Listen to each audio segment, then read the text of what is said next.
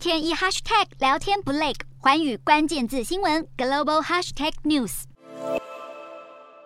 印尼众议院在今年一月通过了新的首都法案，想要将印尼首都迁到努山塔拉。而这项法案受到部分人民的杯葛，他们认为首都法的审议过程太快了，有违宪疑虑。但在上周，宪法法院拒绝了这一份废除首都法的请愿书。